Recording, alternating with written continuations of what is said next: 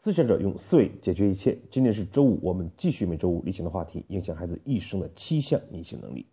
上一次呢，我们跟大家分享了第三项能力——安全的意识。事实上呢，每一位家长都会将安全放在第一位，从态度上没有不重视的。但是为什么在我们的身边，可能是我们的发小，也可能是朋友家的孩子，还是经常会出现安全问题呢？这就说明我们态度上重视一件事情，和行动上去预防一件事情是两个概念。我们真的将自己对安全的重视，变为孩子对安全的意识、预防安全的能力了吗？我们通常对孩子安全教育会有以下几种方式。第一种呢是行为禁止式，比如不要站在窗户旁边，不要在水边玩儿。过马路时要小心等等，这是呢我们在提醒孩子注意影响安全的一些因素。事实上，任何一个安全事故的发生都会有其原因，因此呢我们就在原因上提醒孩子注意。第二种呢叫结果警戒式，就是我们可能会在电视上、报纸上，或者是我们身边发生一些孩子的安全事故。我们就可能做出如下的提醒，比如说某某小孩在河边玩出事了吧，你也一定要小心。第三种呢，就是暴力批评式。由于我们对孩子安全的重视，对自己孩子的真爱，所以当孩子触碰到了安全的红线，我们或者是真的动了脾气，或者故意通过动脾气的方式让孩子感觉到害怕。下次呢就不违背我们对安全的忠告。这三种教育方式有什么问题呢？第一种行为禁止式，是讲安全的因，禁止孩子的行为去告诉、去提醒他。这里面呢就出现了一个问题：小孩与大人的信息是严重不对称的。我们往往对一件事情，因为太熟悉，因为我们的经验。而有所忽视，但是孩子呢却并不理解。当我们告诉他高空坠落的危险、厨房的危险、河边的危险这一系列的动作和要求，孩子并不能真正的理解。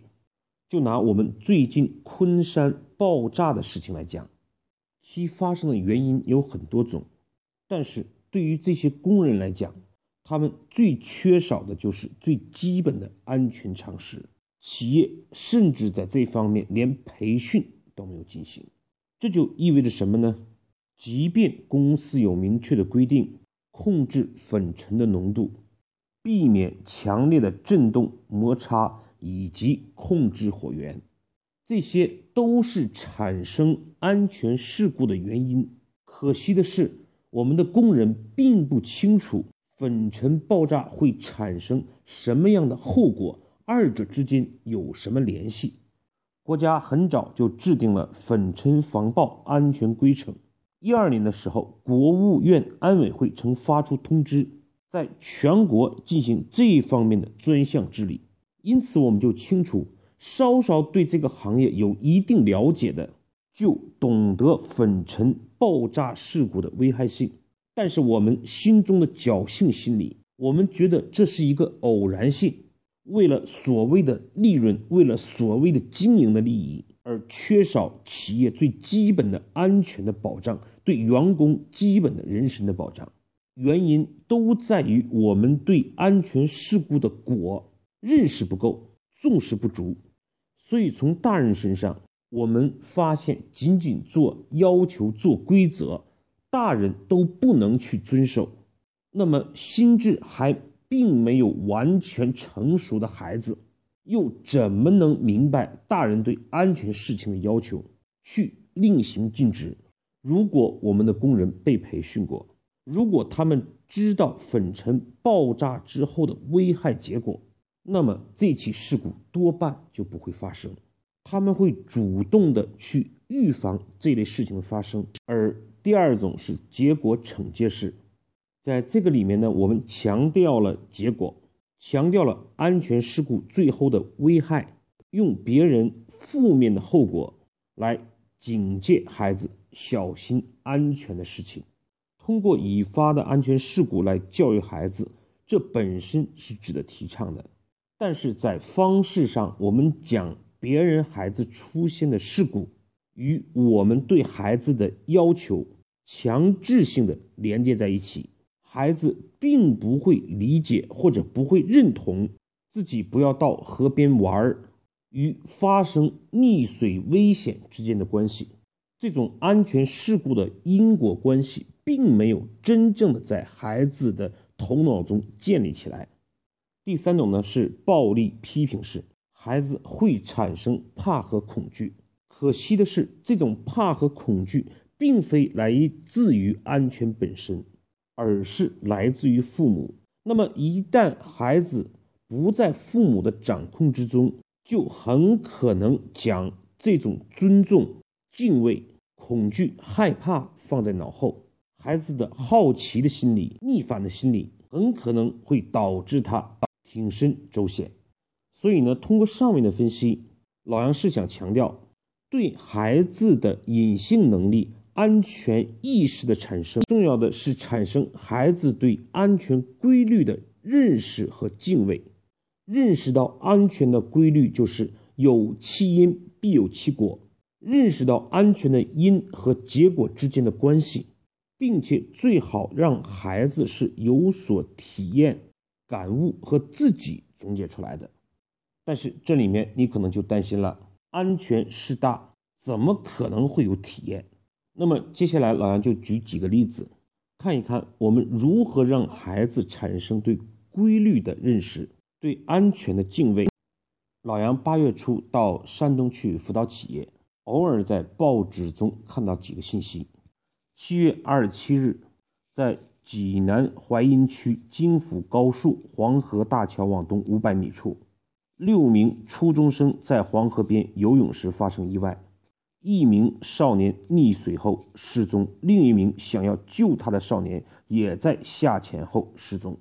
七月三十一日晚间，黄河溺水悲剧又一次上演。大桥镇的三名少年在济南黄河大桥下游玩时，一人落水。其他两人上前施救，不幸均被河水吞噬。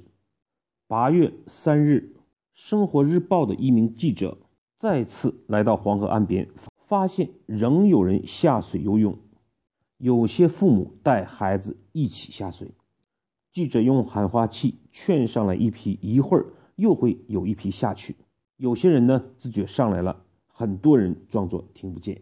八月四日中午，山东省平度市明村镇一废弃矿坑内再次发生溺水悲剧，六名初中生在下水游泳的过程中，五人不幸溺亡，原因还是一个人溺水后，其他人连续去救，结果是一个接一个相继溺水。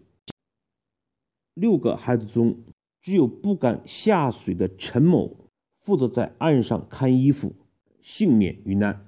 对发生的这一系列的悲剧，我们如果仅仅跟孩子讲，你看看别人怎么样，你要注意什么，孩子多半会当做大人的一种唠叨，并不一定信以为真，引以为戒。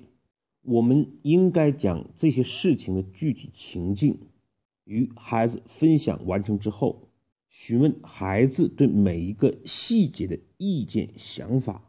听他去分析事情的原委，有什么危险，如何去预防？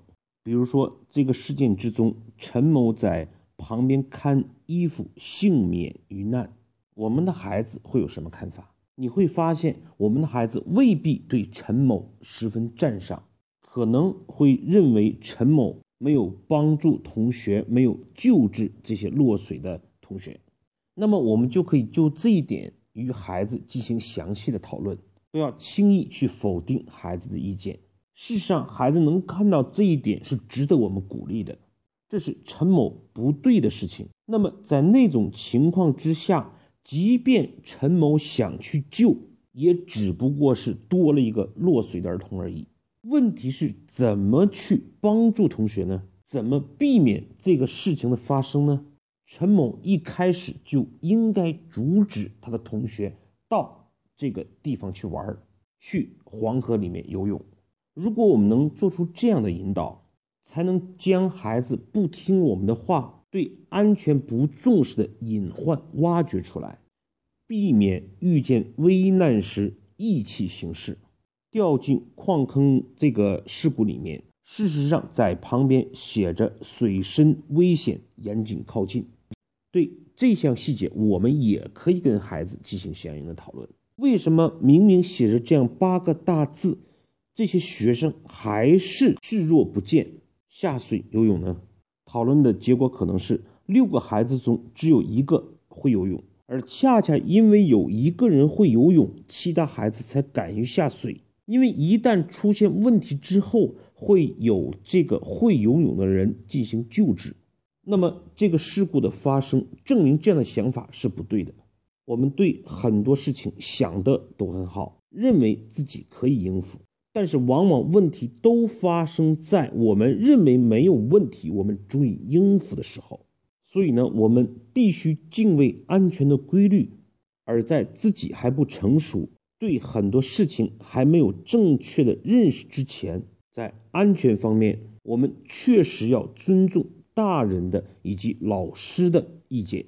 生命只有一次，不像我们做作业一样还可以改正。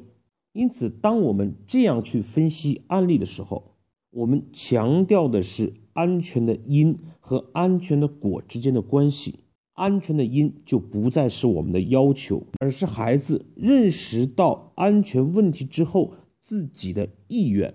别人的案例也不再是我们对孩子强制的一个噱头，而是让孩子形成一种体验，他内心会有这方面的恐惧和敬畏。我们通常讲“不撞南墙不回头”，大人如此，小孩呢更是愿意去撞南墙。我们必须通过这样的分析，通过孩子自己的解读，形成一个共同的对安全的共识。大人和孩子都要遵守，相互监督，孩子才会有平等感，更愿意去遵守形成的这些意见。接下来，通过以前的分析，那么事情并没有完成。如果孩子相对比较大，我们可以让他去网上收集游泳。必须注意的安全事项有哪些？比如必须有大人的陪同，比如不能在野外，比如必须在浅水区等等。